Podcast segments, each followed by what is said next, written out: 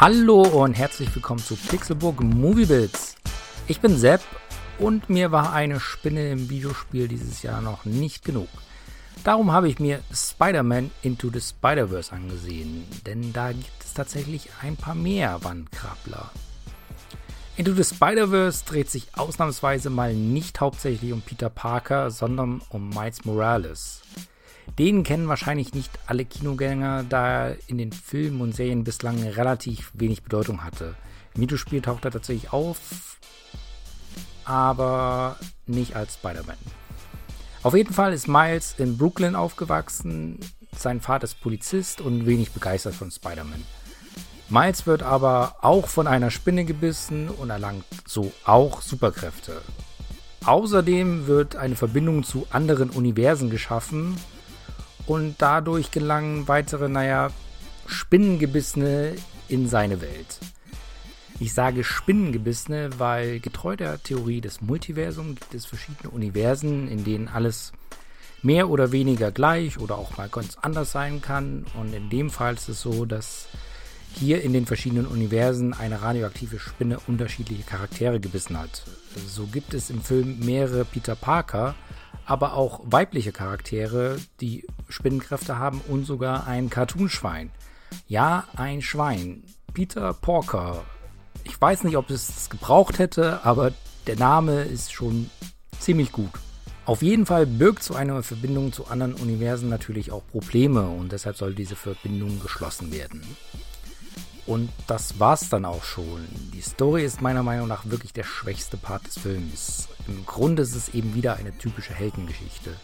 Normalo wird zum Held, Held versucht seine Aufgabe zu erfüllen, lernt dabei vielleicht noch ein paar Freunde kennen, Held hat Probleme mit der Aufgabe, Held kommt zu einem Tiefpunkt oder zu einem Wendepunkt, findet sich und stellt sich erneut der Aufgabe. Da helfen dann leider auch nicht die anderen Charaktere und vielleicht schaden sie sogar ein wenig, denn denen muss natürlich in dem Film auch ja, Zeit gewidmet werden und das ist schwer in knapp zwei Stunden. Das schlägt sich dann leider auch so ein bisschen auf die restlichen Charaktere nieder, also zum Beispiel auf die Schurken, die eigentlich interessant sind, aber die dann gar keine Tiefe mehr bekommen. Wo Phil Lord und Christopher Miller punkten können, ist natürlich bei den Gags. Das haben sie schon bei The Lego Movie oder den Jump Street Film bewiesen und auch bei Spider-Man funktionieren die meisten wirklich super. Selbst wenn sie die Umsätze übernommen haben, emotionale Momente komisch sprechen zu müssen, habe ich wirklich sehr, sehr viel und ordentlich gelacht. Das wohl auffälligste an Into the Spider-Verse ist die Optik. Nicht nur, dass es ein Animationsfilm ist, man hat auch noch einen ja, Filter über alles gelegt, damit es mehr wie ein Comic aussieht.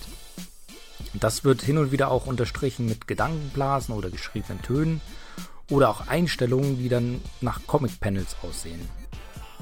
Außerdem werden teilweise die Farben richtig hart aufgedreht. Das hat mich ja so ein bisschen an Rage 2 oder Splatoon erinnert. Diese Optik ist tatsächlich sicherlich auch Geschmackssache. Mich hat sie aber schon beim ersten Trailer begeistert. Der Film sieht einfach klasse aus, zumindest in 2D. Dazu kommt äh, auch noch ein echt guter Soundtrack. Ebenfalls Geschmackssache, aber die Musik rundet in meinen Augen das Ganze sehr passend ab. Natürlich hat Stan Lee auch sein Cameo in Into the Spider-Verse und äh, ich möchte nicht zu viel verraten, aber die Verbindung aus dem Wissen um Stanleys Tod und der Stelle, in der er im Film auftritt, machen das, den ganzen Moment doch zu einem der meiner Meinung nach emotionalsten oder berührendsten im ganzen Film. Alles in allem ist Spider-Man Into the Spider-Verse ein echt unterhaltsamer Film, der vielleicht ein wenig vollgepackt ist. Ich hoffe sehr, dass da jetzt noch mehr von diesem Kaliber kommt. Gerne dürfen kommende Comic-Verfilmungen so aussehen oder so aufbereitet sein wie dieser Film. Ich hoffe aber auch, dass im nächsten Teil mehr Platz für eine gute Geschichte ist, nachdem nun die Origin Story durch ist. 2018 war für Spider-Man-Fans wirklich ein gutes Jahr. Erst das extrem gute Spiel auf der PS4 und nun noch ein wirklich spaßiger Film im Kino.